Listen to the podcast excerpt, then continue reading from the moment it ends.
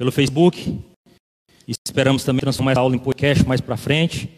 E estamos aqui na Assembleia de Deus, Missão Comadesma, aqui em Piripiri. Estamos começando mais um trimestre da Escola Bíblica Dominical. Esse é o quarto trimestre da nossa Escola Bíblica. E esse trimestre é um trimestre especial, porque nós vamos estudar um, algo mais teológico. Nós vamos fazer uma análise de, um, de dois livros da nossa Bíblia Sagrada. Então isso é muito bacana porque nós vamos ter a oportunidade de caminhar com a instrução de Deus para a vida do seu povo através dos livros de 1 e 2 Samuel. Tá bom? Então, o que, nós vamos estudar nesse trimestre? Simples: o governo divino em mãos humanas. Ok? E exatamente a liderança do povo de Deus em 1 e 2 Samuel. Quem, irmãos, que comenta essa lição? Quem comenta essa lição é o pastor Osiel Gomes. Ele é pastor da Assembleia de Deus Tirirical, lá em São Luís do Maranhão. Nós estamos, eu quero dizer que nós nordestinos, né, não sei se tem algum paulista aqui, mas eu acho que a maioria é nordestino, estamos muito bem representados como comentarista da Escola Bíblica Dominical. Nós temos o pastor José Gonçalves de Água Branca, um piauiense que comenta. Nós temos o pastor Osiel Gomes, que é de São Luís do Maranhão, também nordestino, e o pastor Elinaldo Renovato, do Rio Grande do Norte, que também comenta as lições da escola bíblica. Então, o povo de Deus tem se levantado como mestres para ensinar o povo. E isso é importante, irmãos, porque é através do ensino sistemático das Escrituras que nós ganhamos tutano espiritual para levar a vida cristã a sério. E aí o que, que acontece? Eu achei muito bacana esses dias eu ouvindo uma mensagem e alguém comentou o seguinte: que nós somos pentecostais, nós somos um povo do fogo. Nós somos pentecostais, nós cremos na atualidade dos dons espirituais, no fervor espiritual, na palavra profética, nós cremos em tudo isso. Mas aí eu achei interessante o comentário que, que alguém fez dizendo o seguinte: para que o fogo continue ativo, eu preciso de material para queimar, não precisa, irmão Fred? Não dá para ter fogo se não tiver material para queimar. É aí onde o ensino sistemático das escrituras entra. O fogo é importante, mas eu preciso de material para continuar mantendo esse fogo aceso, eu preciso de combustível. E o combustível é a palavra de Deus ensinada com seriedade, com uma interpretação bíblica séria. Amém? Então, de modos, irmãos, que nós temos aqui a nossa lição e nós vamos estudar hoje, dar início a esse trimestre e geralmente no, no, no primeiro, na primeira aula do trimestre eu faço questão de dar aula. E aí nós vamos estudar o que? A lição número um. Conhecendo os dois livros de Samuel. Então nós estamos conhecendo os dois livros de Samuel. A nossa lição ela tem quatro pontos. Ela vai ter uma introdução. Eu vou lhe apresentar o contexto histórico, mas já lhe adianto. É, foi a maior crise espiritual, uma das maiores crises espirituais que o povo de Israel sofreu foi quando Deus chamou esse homem. Porque aí eu dou uma, uma frase para você. Quando o povo de Deus, quando a sociedade entra em crise, Deus levanta homens.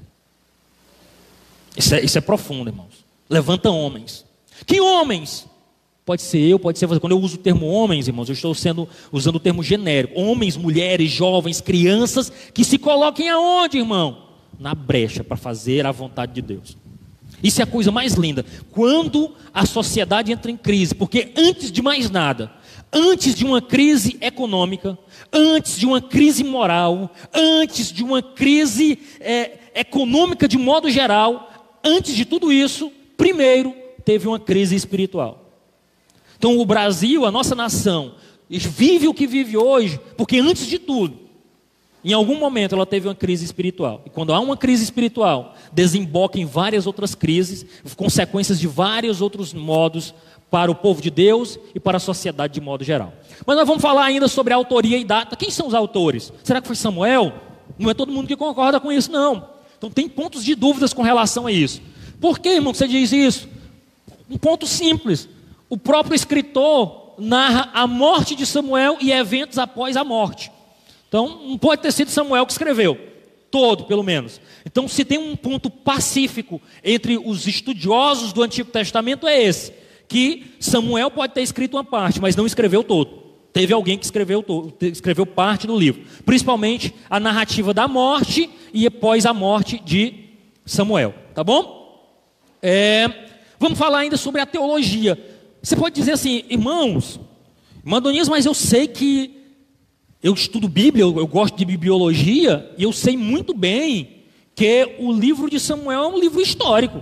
Ele não é um livro doutrinário. Tem como eu tirar alguma coisa para aplicar na minha vida de Samuel? Não é só uma história contada? Aí é onde a gente se engana. Tem uma, uma, uma boa teologia em Samuel. Um estudo teológico muito profundo que pode nos ajudar a caminhar. Tem muitos princípios, irmãos. Inclusive, eu quero iniciar a aula de hoje dizendo o seguinte: quando eu e você quebramos princípios, nós sofremos consequências terríveis. E não só nós sofremos consequências, a nossa família, o povo à nossa volta, os nossos amigos, inclusive a sociedade tem consequências disso. Você vai, você vai caminhar comigo nessa, nessa aula de hoje vai entender isso. E por último, um divisor de águas. Por que Samuel foi um divisor de águas? Foi, foi tão bom nesse livro? Nós vamos entender no, no, no caminhar dessa aula.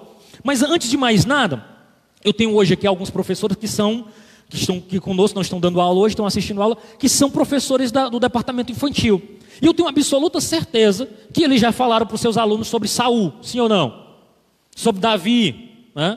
Já falaram sobre Jonas, uma amizade muito sincera. Já falaram sobre Ana. Quem nunca falou sobre Ana?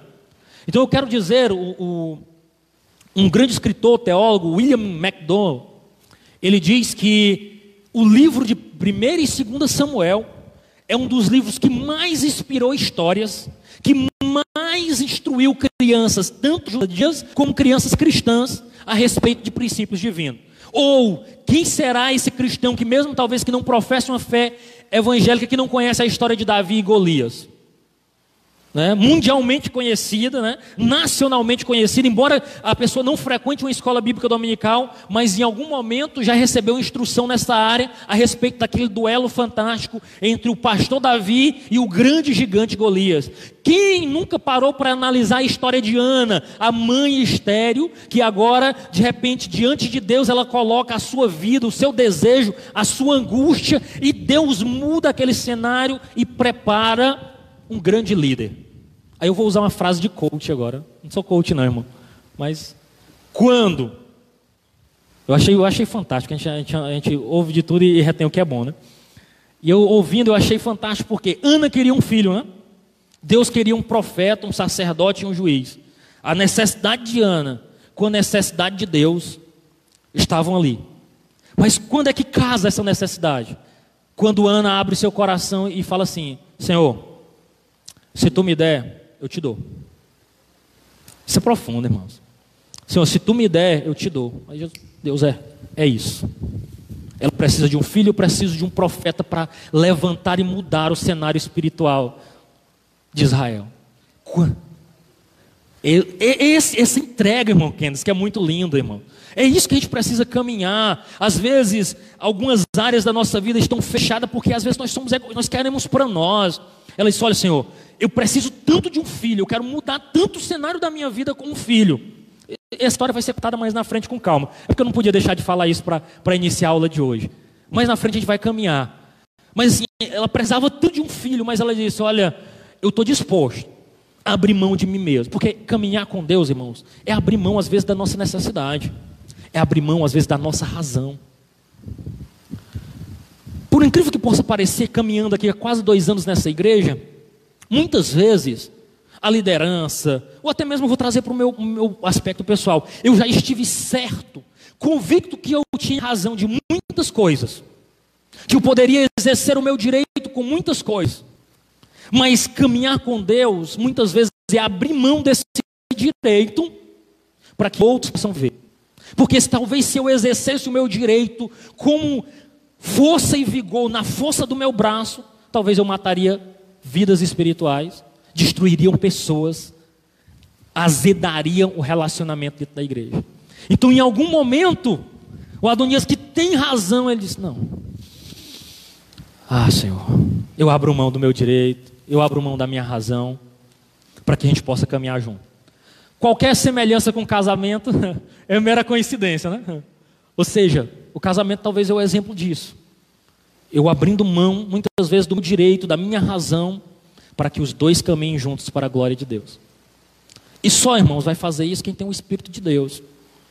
Porque carregar nominalmente o nome de crente é fácil.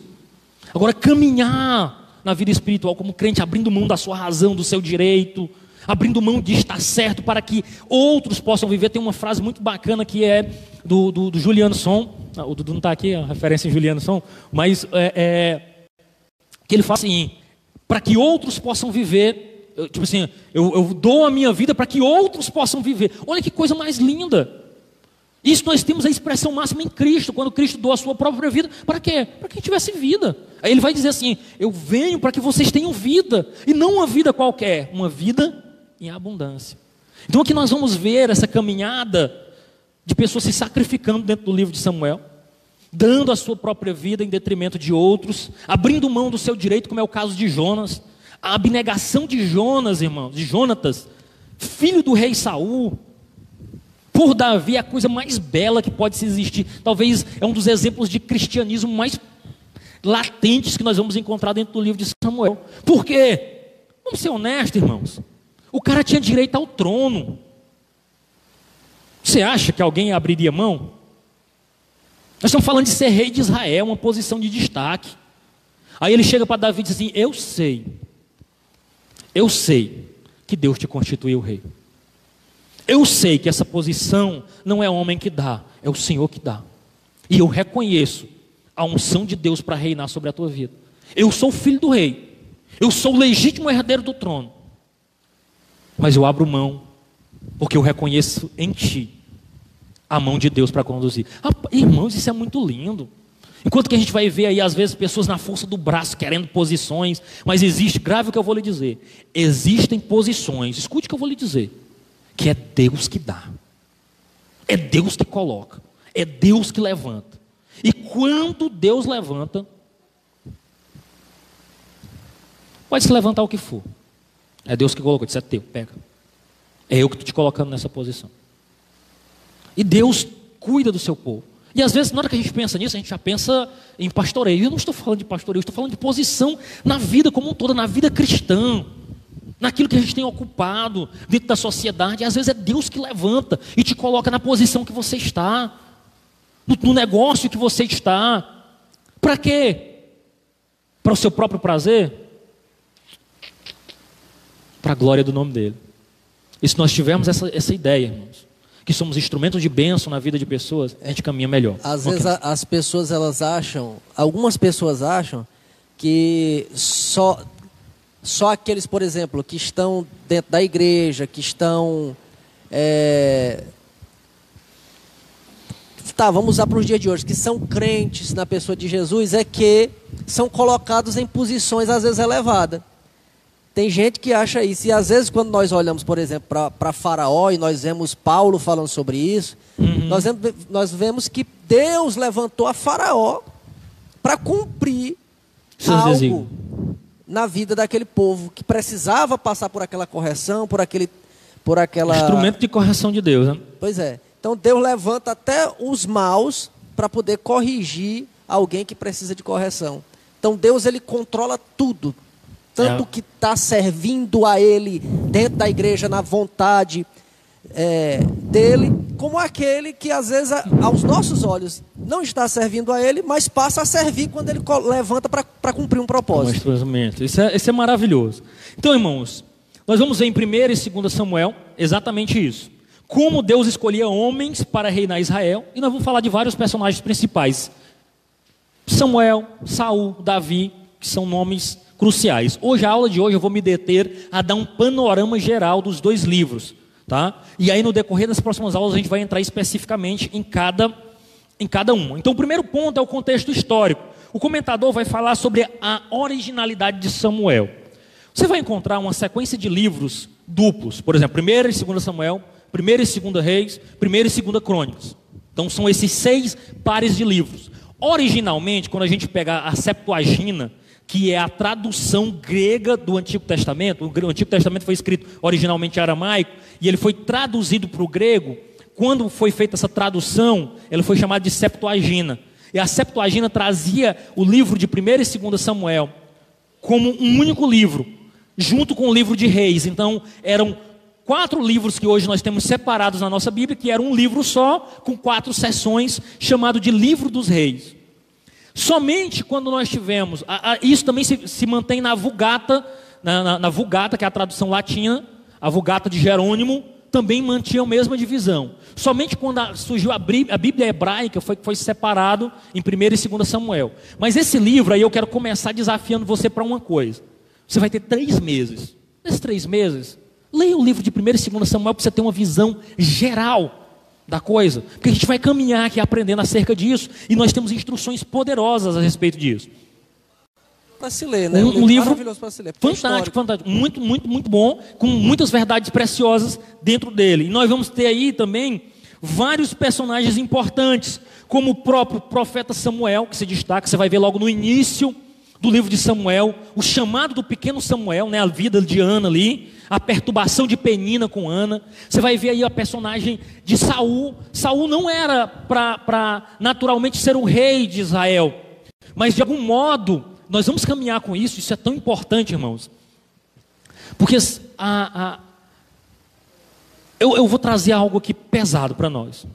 Segura os couro aí, vai ser pesado para hoje dezembro, no culto da família de dezembro, eu vou pregar sobre legado. Você não vai poder faltar o culto de dezembro, você já tem que botar na sua agenda.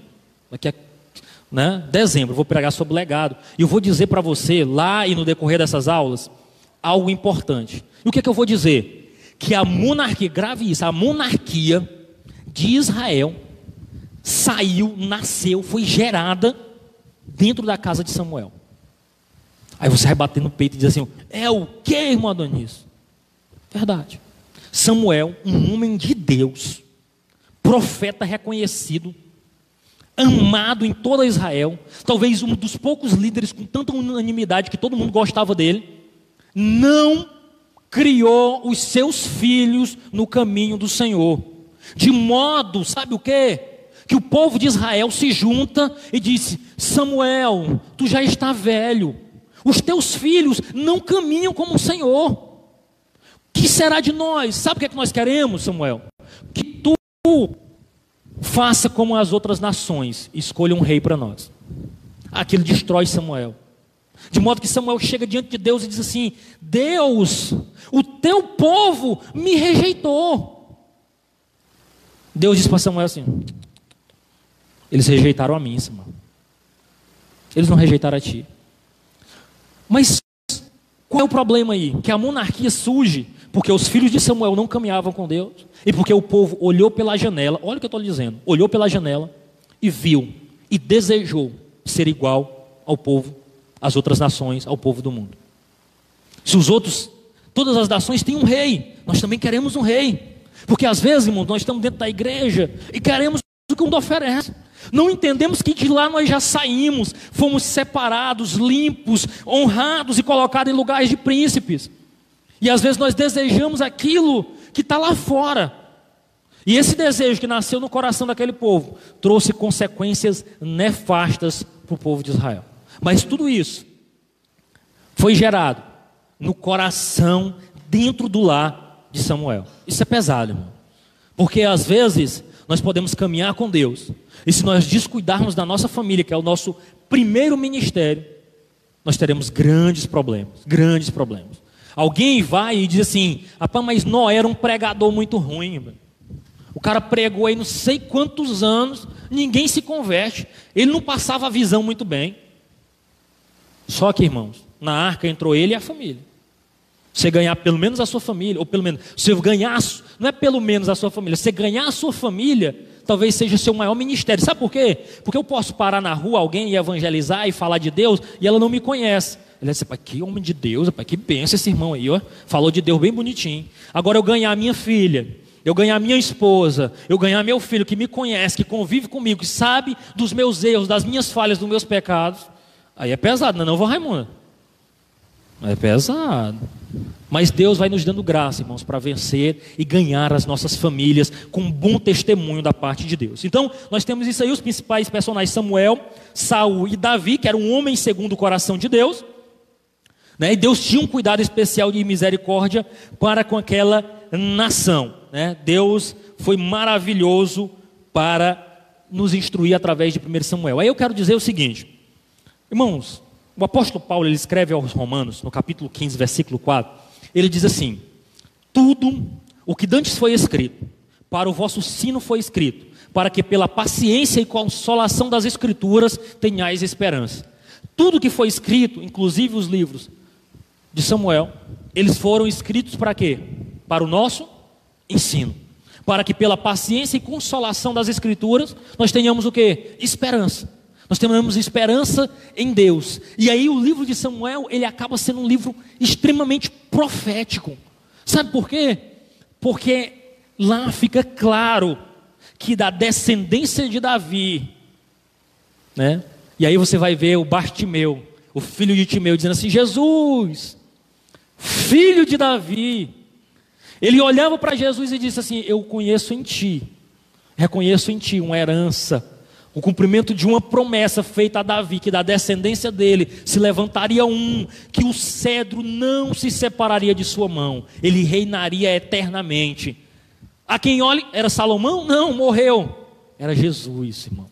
E o cedro está com ele, porque ele está sentado no trono, à destra de Deus Pai, controlando tudo e todos. Então é um livro profético também. E foi para o nosso ensino, para a nossa instrução. Tá bom, irmãos? É... O propósito, irmão, para que esse livro foi escrito? O propósito era simplesmente relatar a história do reino de Israel que partia de um estado de anarquia, o que seria uma anarquia, sem um controle, uma bagunça geral, até a instalação da monarquia. Então o que, que acontece? O livro de Samuel, ele retrata talvez um dos cenários mais tristes da história de Israel. Porque, você já leu o livro de Juízes? Já leu o livro de Juízes? O livro de Juízes, ele surge, e no final do livro de Juízes, basicamente, estava dizendo mais ou menos assim: e cada um fazia o que queria. Moisés tira o povo do Egito, leva até instala em Canaã, deixa seu sucessor Josué, que conquista muitas coisas. Quando Josué morre, ele vai falar lá no, no seu último capítulo do livro de, de, Josué, dizendo o seguinte: Olha, vocês escolham a quem servis. Eu e a minha casa nós vamos servir a Deus, nós somos crente. Vocês vão fazer o que vocês quiserem na vida de vocês, mas na minha casa nós vamos servir a Jesus. E aí acaba Samuel e começa o livro de Juízes. No livro de Juízes, cada tribo está no seu canto. Já não tem uma liderança geral. Foram poucos juízes que, é, que regeram toda Israel. Geralmente era num cenário específico. Era como se você colocasse Samuel era o governador do estado, representava todo o estado, governava todo o estado. Quando ele morre, agora é como se não tivesse mais governador e cada prefeito fizesse o que desse na sua telha. E Deus levantava alguns juízes para nessa posição de prefeito, ficar ali para geralmente combater um inimigo, como é o caso de Sansão, os filisteus estão demais, eles se levantam e destrói. Aí você vai ter Jefté, você vai ter vários outros líderes locais. Mas o povo mesmo, espiritualmente, o povo estava fazendo o que queria. É nesse contexto que surge Samuel. Porque Samuel vai surgir, sabe quando? Quando diz assim no versículo 3, no capítulo 3 do versículo, versículo 3 de Samuel. Samuel era muito jovem, estava deitado no templo, dormindo. De repente ele ouve uma voz. E o que é interessante, fantástico, é que diz assim: antes que a luz do templo se apagasse, Deus chamou a Samuel. É claro, a luz do templo ela queimava ali e ela se apagava naturalmente. Mas tem, tem algo profético aí. Antes que a espiritualidade se fosse do reino de Israel, porque a luz de Deus representava a presença de Deus ali. Antes, antes que uma sociedade caia em miséria completa, Deus chama homens para o seu serviço. Para se manter firme e consolar o coração dos Elias, que diz: Senhor, eu, acabou para mim, já deu. Eu não quero mais, eu vou entregar minhas funções. Sabe por quê? Porque não tem ninguém que queira. Só eu. Eu não sou melhor do que os meus pais. Lembra do discurso de Elias? Senhor, quero a morte. Aí Deus disse Elias, eu sou um Deus de reservas, Elias. Elisa, eu tenho sete mil que não se dobraram. Tu não está convivendo com ele, mas eu sou um Deus de reserva. Eu quero dizer, irmãos, que às vezes a gente olha às vezes para a igreja, o cenário atual, e diz: Meu Deus, que esperança há. Deus tem preservado os seus fiéis, irmãos. Creia desse modo, não perca as esperanças. Deus tem preparado, tem zelado, tem conduzido, tem guardado, tem guiado os fiéis da terra, e os olhos deles procuram os fiéis. Não desanime no tempo de dificuldade e de luta. Mantenhamos a nossa posição firmes, com a nossa bandeira dizendo: Eu sou crente, eu sou crente, eu sou crente, eu sou crente, eu vivo para Jesus, eu caminho com Jesus. Quem não quiser ser crente, eu lamento, mas eu caminho rumo aos céus de glória. Essa é a esperança do crente, irmão. Louvado seja o nome de Jesus. Então, irmãos, a ideia ali era chamar o povo ao arrependimento. Samuel surge num cenário para combater toda a iminência. Sabe por quê? Depois você devia estar anotando. Eu soltei um bocado de frase legal aqui, que eu, se você tivesse anotado para depois você me passar, era uma benção. Quando um velho profeta tem seus olhos fechados, Deus chama, chama homens. Eli, Eli, escute bem. Eli, profeta Eli, incorreu talvez no, no mesmo erro de Samuel. O profeta Eli, ele tinha dois filhos, Hofnan e Finéias. E o que que acontece? Esse homem não instrui os seus filhos no caminho. Pelo contrário, os seus filhos são extremamente corruptos. São ladrões, os filhos do profeta, ladrões, trapaceiros, aceitavam suborno em detrimento para favorecer os outros. E sabe o que era que ele fazia? Exatamente nada.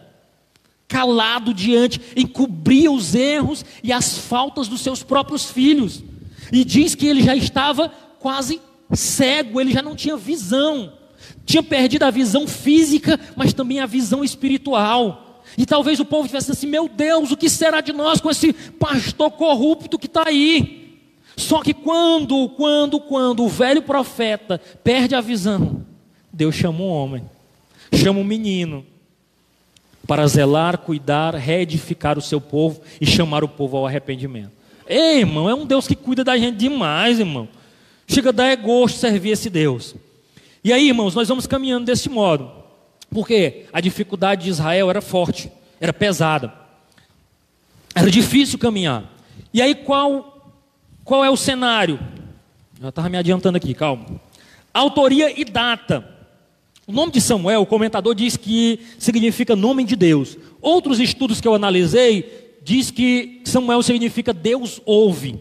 Né? Esse nome é muito sugestivo, até porque Ana foi ouvida naquele momento de angústia, de dor, de dificuldade. E aí eu acredito que talvez esse nome Deus ouve seria até melhor colocado, e alguns estudiosos colocam como Deus ouve o nome de Samuel, né?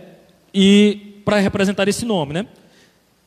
E esse livro, ele tem uma autoria de difícil detecção, porque nem todo mundo atribui a Samuel mesmo os escritos. Alguns é, atribuem alguns escribas, alguns homens que presenciavam todo aquele cenário ali e descrevia. Mas há, há quase certeza que tem texto de Samuel aqui produzido, se não o texto escrito dele, tem os seus relatos contados. Samuel descrevia algum cenário e alguém escrevia para ele e colocava isso. E de modo que boa parte dessa biografia de Samuel, vamos colocar assim, é um escrito acerca da vida de Samuel e do que aconteceu no reino de Israel, é, depois da morte de Samuel, alguém da continuidade também relata isso. Então, essa autoria é atribuída também aos profetas Natan e Gade, como se eles tivessem também auxiliado nesse processo de escrita, tá bom? A data.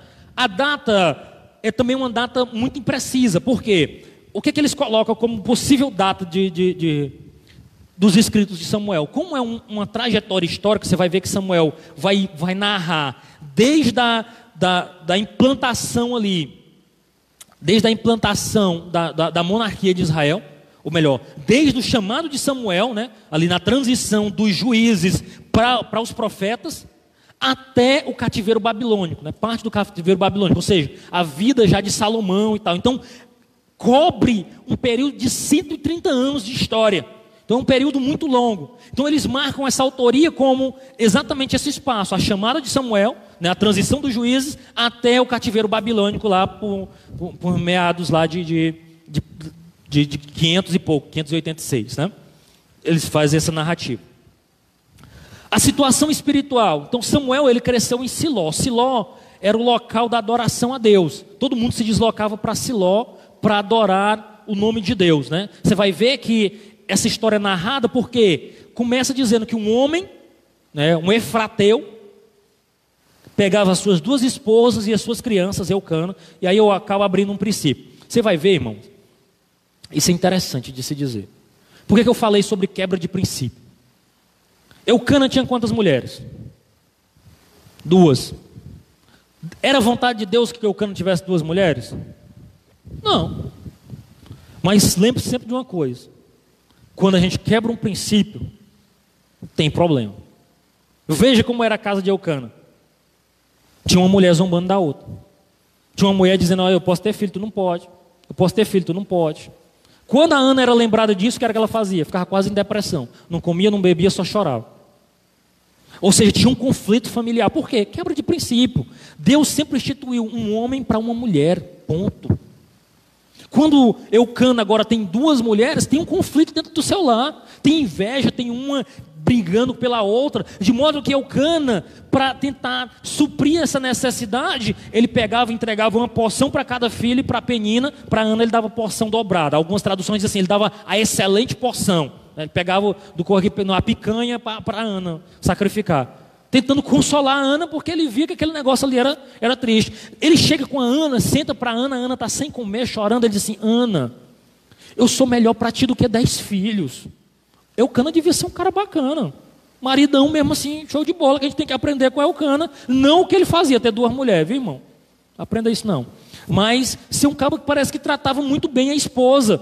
De modo que ele, se bem que foi ele que disse, né? se tivesse sido a Ana dizendo, né? Disse, ah, e Eucana, tu é melhor para mim do que dez filhos, aí era melhor. Mas pode ser que Eucana se achasse um pouco. Mas tudo leva a crer que ele era um homem que tratava bem a esposa, tentava cuidar, tentava suprir, ele tinha uma especial atenção. Porque ele podia ah, eu tenho duas mesmo, essa daqui quer chorar, vai chorar, mulher. Não, ele tinha o seu trato lá com ela. Mas uma quebra de princípio traz o quê? Consequências, irmão. E a casa de Eucana devia ser um, um negócio meio complicado para se conduzir, porque duas mulheres ali em competição. Então, quebra de princípio traz, traz problema. Então, a situação espiritual. Aí nós percebemos em Eucana que ele leva as esposas para Siló, e lá quando a Ana faz esse, esse voto com Deus, essa abnegação, essa, essa entrega, dizendo assim, Senhor, se tu me der, eu te dou. Olha, maravilha, se a gente pedisse assim, né? Era tão bom, Senhor. É, na realidade é assim, Senhor, se tu me der, já é teu. Olha só que coisa maravilhosa. Mas não pode enganar Deus, não. Né? Senhor, se tu me der um carro, aí eu carrego os irmãos tudo para a igreja. É, aí Deus dá e nunca mais, né? então, é, é, então a gente tem que. Deus não é besta, não, viu, meu irmão? É importante. Não vou nada. É importante frisar que a, nessa casa do, das duas esposas, a lei abriu uma exceção, né? Em, em, quando se a mulher não, a esposa não podia ter esse filho, né? o homem tinha liberdade de casar com outra mulher porque era para seguir a linhagem, né? Ter uhum. a, a, questão da sua linhagem. Então, que às, vezes as pessoas confundem, ah, mas a lei ela ela abre brecha, ela tem falhas e, e não. De fato é porque como se tinha a questão da linhagem do povo de Deus, né? E tinha que se ter essa essa, essa continuação, digamos assim, aí hum. a, a, lei tinha essa brecha. Mas, mas, se, mas não deixa de ser uma quebra de princípio. Eu, eu, de fato, o irmão Jardim está colocando que o primeiro que inventou isso foi Lameque, né? Foi um bígamo. Mas assim, nunca foi ideia de Deus isso. Às vezes o que? A dureza, a necessidade de honrar o próprio nome. Porque no final das contas, é o cara dizendo assim, eu não quero ficar sem geração, não. Tu não pode dar não, pô, eu vou arranjar outra. Você está entendendo? Então assim, ele poderia dizer assim, tá bom, meu, se Deus não deu, pois tá bom, vamos ficar, vamos esperar Vou ficar aqui. Então, às vezes, é, é para manter o seu próprio orgulho, a sua própria. Mas, assim, sempre traz problema. O que eu estou querendo enfatizar é: quebra de princípio traz problema. E não só para si, para quem está à sua volta, para a família. Pra, traz. Rapaz, é um negócio terrível. E aí, o que, que acontece? Muita, muitos pecados, que eu já até falei sobre a imoralidade dos filhos de Eli, né? Eu não honravam mais o Senhor.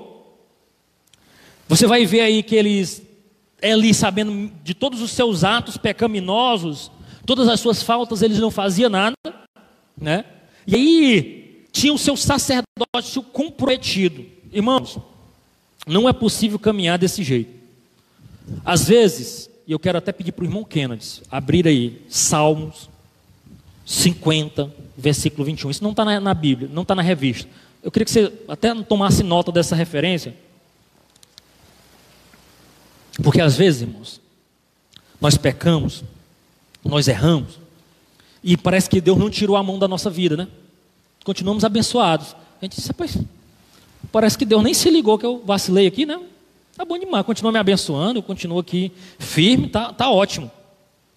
Mas a gente precisa entender Salmo 50, 21. Nós precisamos entender que de Deus ninguém se escapa, não. Pode ler, irmão Kenneth? Tens feito estas coisas e eu me calei. Pensavas que eu era teu igual, mas eu te arguirei e porei tudo à tua vista. Irmãos, com Deus não se brinca.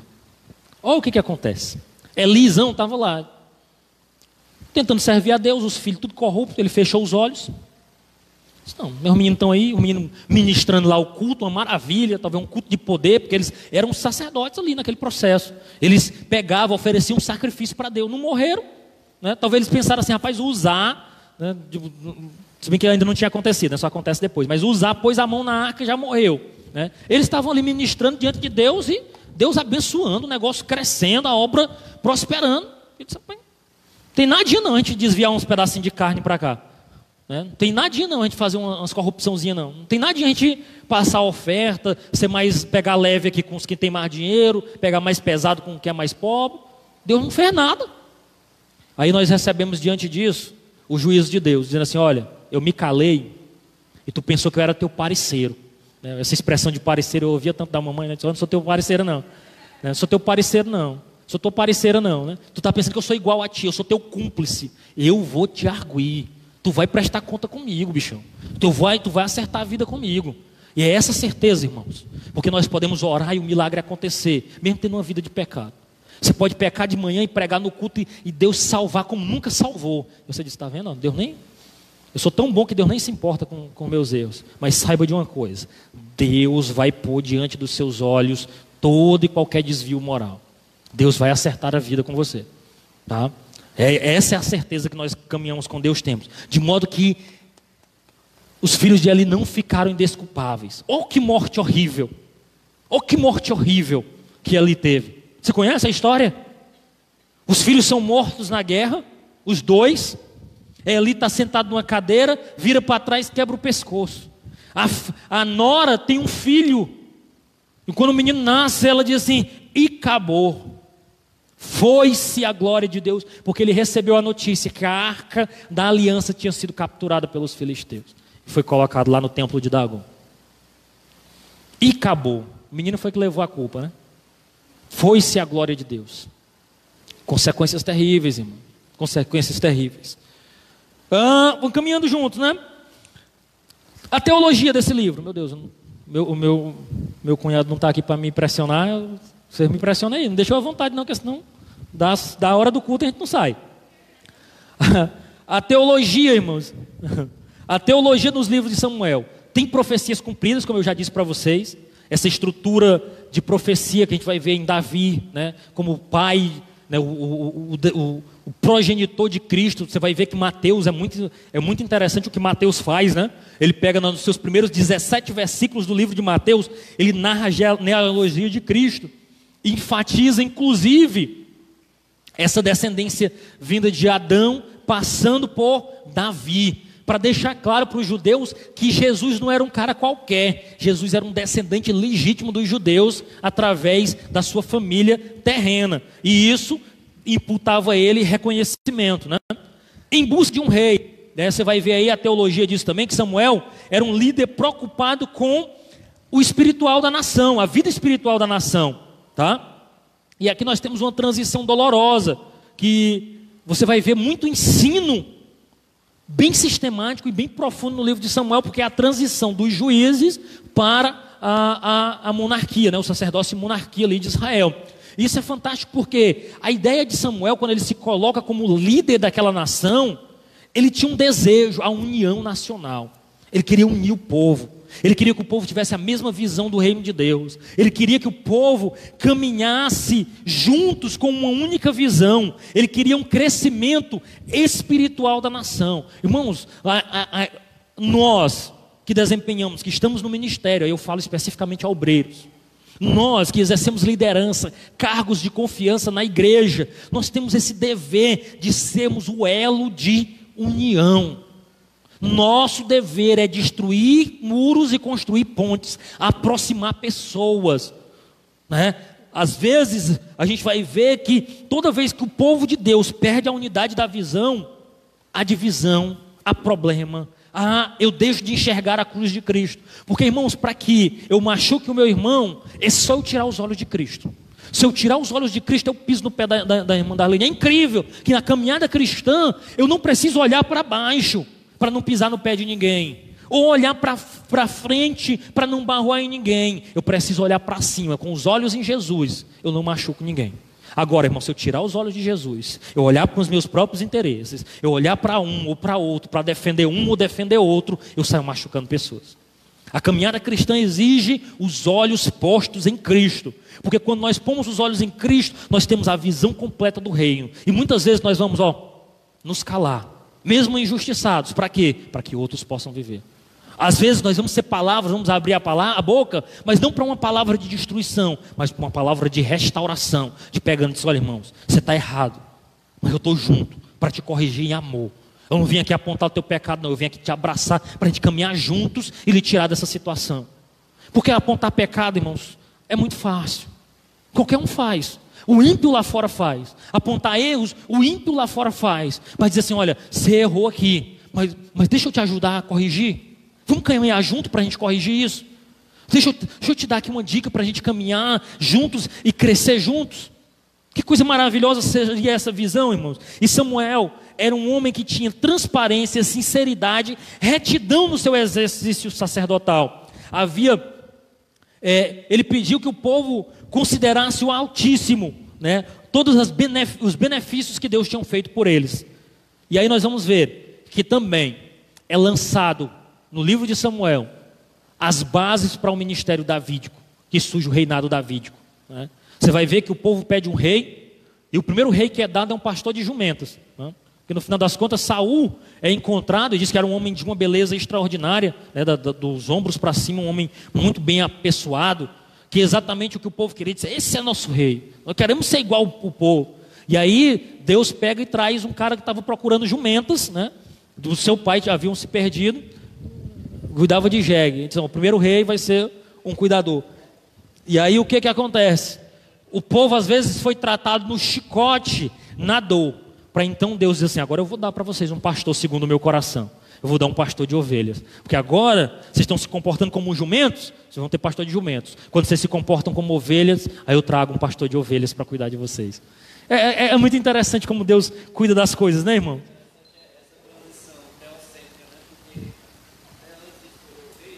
Uhum. Você tinha um povo guiado pela mão de Deus, né? Quem uhum. mandava era Deus, quem guiava, quem dirigia. A partir do momento que é, teve essa transição, aí já, já se parte uma monarquia, né? Deus instrui o sacerdote, o sacerdote passa pro, pro rei e o rei guia o povo, né? Exatamente. E aí, tipo assim, tem uma, ali uma separação entre Estado e religião ali, né? não é mais uma teocracia, agora já está já tá diferente. O rei cuida das coisas políticas e ali o sacerdote das coisas espirituais. Né? É, os alicerces da, da, da, da, da dinastia davídica, mas ainda aqui nós temos algumas quebras de princípio, quebras de aliança e de deslealdade. Você vai ver que não obedecer à vontade de Deus levou muito reis a se tornarem escravos, depois serem deportados e depois assassinados, como aconteceu com Joaquim e Zedequias. Irmãos, toda vez que nós quebramos a aliança, né, as consequências são terríveis. Então você vai ver que, mesmo nesses reis posteriores a Davi, aconteceu tragédias como o templo foi destruído, as muralhas da cidade foram destruídas e o povo foi humilhado. Por que tudo isso? Porque alguém quebra princípios divinos. Alguém quebra princípios estabelecidos por Deus. Né? E aí você vai ver que Inclusive nessa busca pelo rei, o pedido, como eu já lhes disse, ele se fundamenta exatamente porque o povo queria ser igual ao povo do mundo. Queriam ter um rei como as nações tinham. Às vezes você querer ser igual a todo mundo, sendo que você foi comprado, separado para ser diferente, é um grave problema na vida espiritual do cristão. Tá? E aqui trouxe consequências nefastas para a vida da comunidade de Israel. E aí, a posteriori, a introdução de um rei também trouxe mais consequências, porque aí nós tivemos o templo destruído, nós tivemos Murá, a cidade sendo destruída, e nós tivemos aí o povo sendo humilhado e levado em cativeiro. Estou caminhando já para o último ponto, irmãos. Por que, que Samuel foi um divisor de águas? Aí aqui eu quero me deter um pouco mais, trazer algumas aplicações práticas, inclusive a gente encerrar. O que, que acontece? Um momento de crise espiritual. Nunca fora visto em Israel uma crise espiritual tão grande. Porque aí, irmãos, liderar na época da bonança, qualquer um lidera. Liderar quando tudo está bem, a igreja está uma benção, os irmãos tudo empolgado, todo mundo contribuindo, que é uma maravilha. Tipo, você, tá, você tem uma lista de, de não sei quantos nomes querendo ocupar a função de liderança na igreja. Aí quando você procura um líder diz, pai, alguém quer esse departamento? Não, não, não, não quero não, irmão. Ô pastor, porque eu estou ocupado demais, não dá para mim não. Isso aqui não dá, dá para mim não. Aí disse, meu Deus, mas aí eu quero consolar o coração daqueles que exercem liderança. Mares calmos nunca formaram marinheiros experientes. Você podia anotar, eu estou quase um coach hoje, então, irmão. Rapaz, eu tô, tô mudando de profissão aqui. Mas eu lembro, irmãos, que eu, eu era líder de jovens, eu tinha assumido a liderança de jovens. E aí eu fui substituir um dos caras mais fantásticos que, que já teve, um cara completo na liderança. Acabou assim, quando eu, quando, eu, quando eu ia com milho, ele já vinha com a pipoca pronta, já salgado na manteiga. Ele já, sabe, já tinha pensado em tudo. E aí, e com a Coca-Cola na mão. E aí ele teve que viajar, sair da cidade porque ele passou num concurso. E aí eu não assumi nem no início, em janeiro, foi tipo abril. Me pegaram assim, rapaz, tem líder? Não, tem não, o Adonia serve. Aí, pá! Eu entrei com tudo aqui. teve, teve até irmão que disse assim para mim, né? Numa reunião de, de liderança. Isso ainda a gente guarda, mas guarda hoje eu, eu falo sorrindo. Na época dá, dá uma dozinha, né? Você, pai, o irmão, o Adonia até está tentando. Mas não dá para substituir o irmão fulano de tal. É insubstituível. Eu digo, oh, rapaz, obrigado, irmão. Esse consolo aí foi bom demais para mim. Né? Agora você me animou, agora eu lidero tranquilo. Porque não dava para andar nas pisadas do homem, um homem muito bom. Mas aí, uma vez eu até, eu estava na Ambev ainda, era supervisor na Ambev, e estava com um auxiliar meu, e eu estava assim, um auxiliar nem crente não era, um auxiliar de processo lá. Eu digo, rapaz, o negócio está difícil, o negócio está pesado para mim. Aí falei assim, não era nem um, cara tão próximo. Aí eu, eu acredito que, que, Deus de algum modo se utilizou dele para me consolar, dizendo o seguinte: olha, os metais mais duros são forjados nas chamas mais quentes. Eu digo, rapaz, que palavra profética é essa? Eu digo, rapaz, você devia estar na Bíblia. E aquilo trouxe consolo para o meu coração. Eu digo, rapaz, eu devo ser duro mesmo, né? Porque a chama está quente para caramba, está tá difícil para mim. Mas aquilo traz um consolo. E é isso, irmãos, liderança. Hoje eu dizia para minha esposa, enquanto eu procuro quando eu, ia pegar o bolo, né? Eu cheguei aqui e pela bondade de Deus estava o irmão Elton e a irmã Darlene, o Davi e a Esther. Eu digo, glória a Deus. Jesus, hoje parece que eu vou estar sozinho nesse café da manhã. Glória ao Pai. Aí eu peguei, o Elvio me deu um bolo de chave, eu tentei abrir os cadeados ali tudinho, eu testei todas as chaves. Aí eu respirei fundo, eu digo, Jesus, cadê? Parece que a chave sumiu daqui. Até que eu digo, me dá, abrir. Cachê não tinha nada dentro do armário. Eu digo, para que, que eu gastei esse tanto de tempo abrindo esse negócio? Aí a irmã Kelly abrindo, os meninos querendo o Azaf, querendo estar na bateria. Eu digo, eita. Aí quando eu saí aqui fora, lá vinha a Josiaura. Eu digo, oh, Jesus, tu está começando a me, a me ajudar. E a Josiaura, pode deixar aqui que eu cuide de tudo. Aí eu vou buscar o bolo. Aí eu peguei a dona Kelly, fui, e a Josiaura ficou aqui. E aí no caminho eu fui falando, eu digo, Kelly, a jornada de uma liderança, ela é uma jornada solitária. Ela é solitária. Sabe por quê? Porque mais que você diga assim, não, fulano vai me apoiar, pode ser que o fulano se atrase, pode ser que o fulano não esteja na hora. E às vezes o coração vai pesar. Porque assim, no, no primeiro momento, sabe o que, que você pensa? Você diz assim, é o último. Quer saber de uma coisa? Não faço mais. Né? você diz assim, não vou mais fazer. E eu tenho certeza que talvez permeou já o coração de muita gente. Por que eu estou falando sobre isso? Porque Samuel podia ter caído fora, irmão. Porque dá vontade, eu quero ser sincero com você, que dá vontade. Você diz, quer saber de uma coisa? Não vou fazer mais. Começa o trimestre de boa. Você está entendendo? Só que aí também Deus consola no percurso, porque levanta pessoas e levanta outro. E quando você chega, já está tudo cortado e apareceu um monte de gente e a obra vai seguindo. Porque no percurso, irmãos, às vezes nós somos afligidos. Aí eu estava indo e lendo o texto que eu até compartilhei no grupo da diretoria, dizendo quando Paulo se encontra e escreve suas últimas palavras para o jovem pregador Timóteo, dizendo assim: Timóteo, no meu primeiro julgamento, ninguém me assistiu. Pelo contrário, todos me abandonaram. Mas que isso, Timóteo, não seja imputado a eles, porque Deus me assistiu nas minhas dificuldades. Ah, irmãos, a liderança é isso. É Deus que nos assiste. E como é que, como é que Deus nos assiste?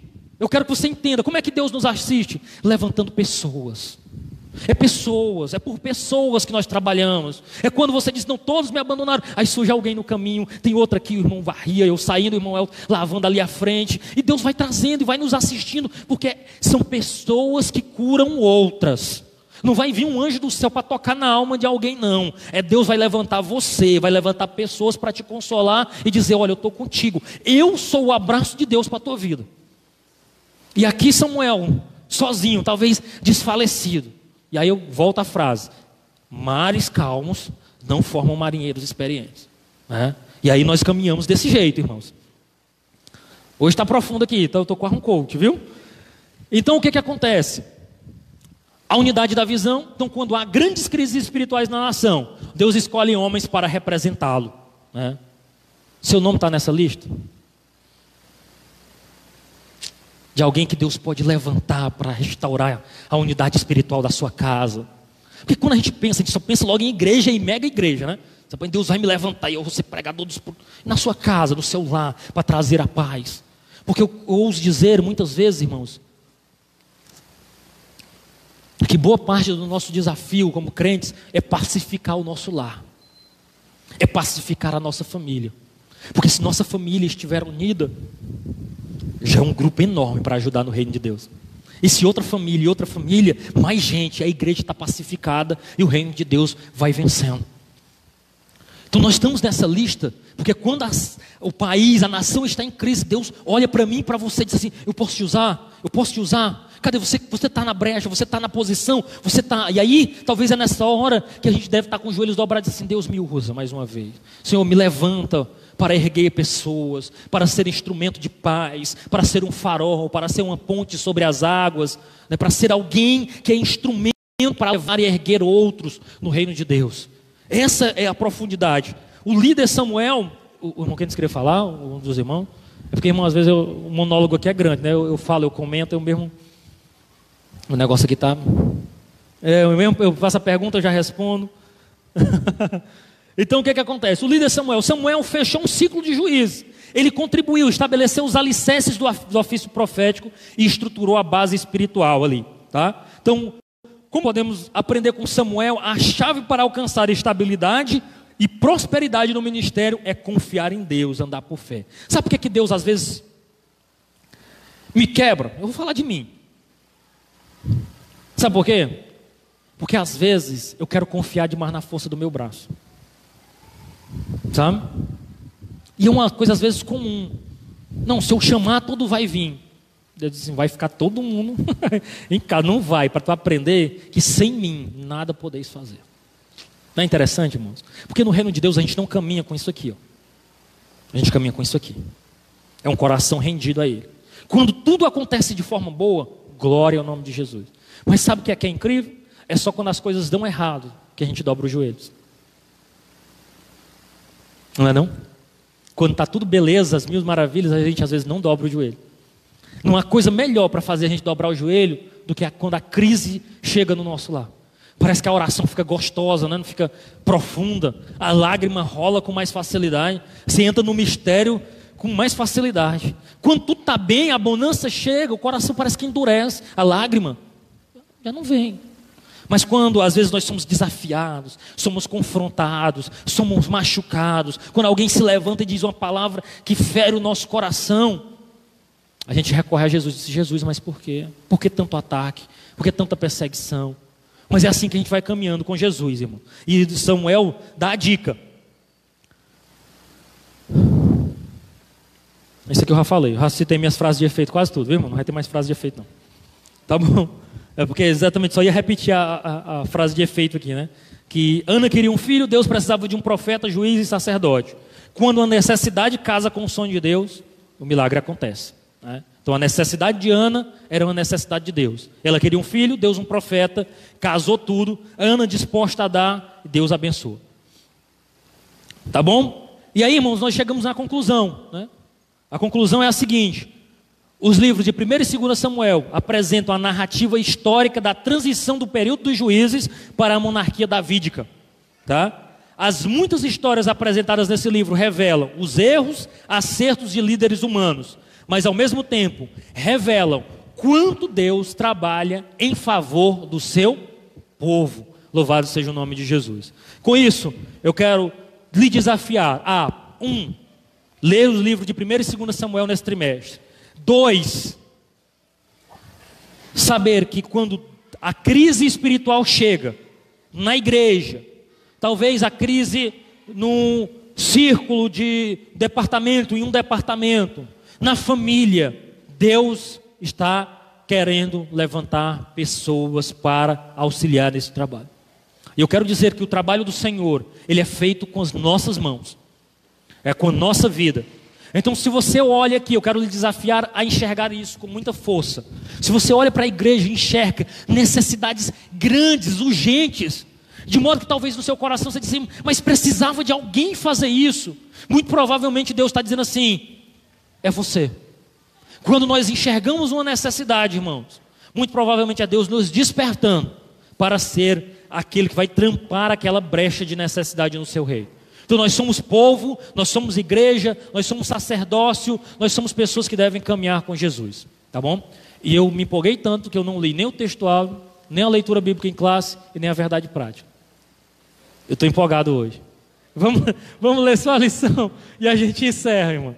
Rapaz, ninguém diz nada, todo mundo caladinho. A, leitura, a lição de que? Conhecendo os dois livros de Samuel. O texto áureo. Vamos lá. Vamos lá, um, dois, três.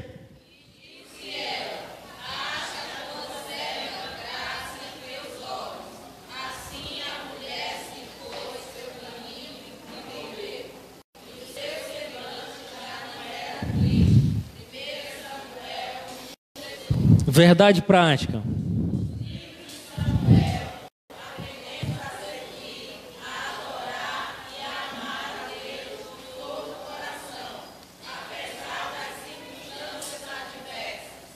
E aí a leitura bíblica você vai fazer em casa, mas é o texto de Samuel, de Ana, falando sobre Eucana, 1 Samuel 1 a 8, até o momento que ela, que Eucana fala que não sou melhor do que dez filhos, tá bom? Se coloque de pé por gentileza, nós vamos orar. Quero pedir ao nosso pastor que nos dirija em oração, tem um microfone para ele. E juntos a gente firme ali, dizendo o assunto da lição. Vamos orar, amados irmãos. Querido Deus, Pai que está no céu, muito obrigado, Senhor, por este momento. Glória a Deus. Termos estudado, Senhor, esta revista, essa lição. Meu Deus, Deus. querido, abençoa cada um dos teus filhos que possam guardar essas palavras, esses princípios possam estarem sendo realizados na vida de cada um.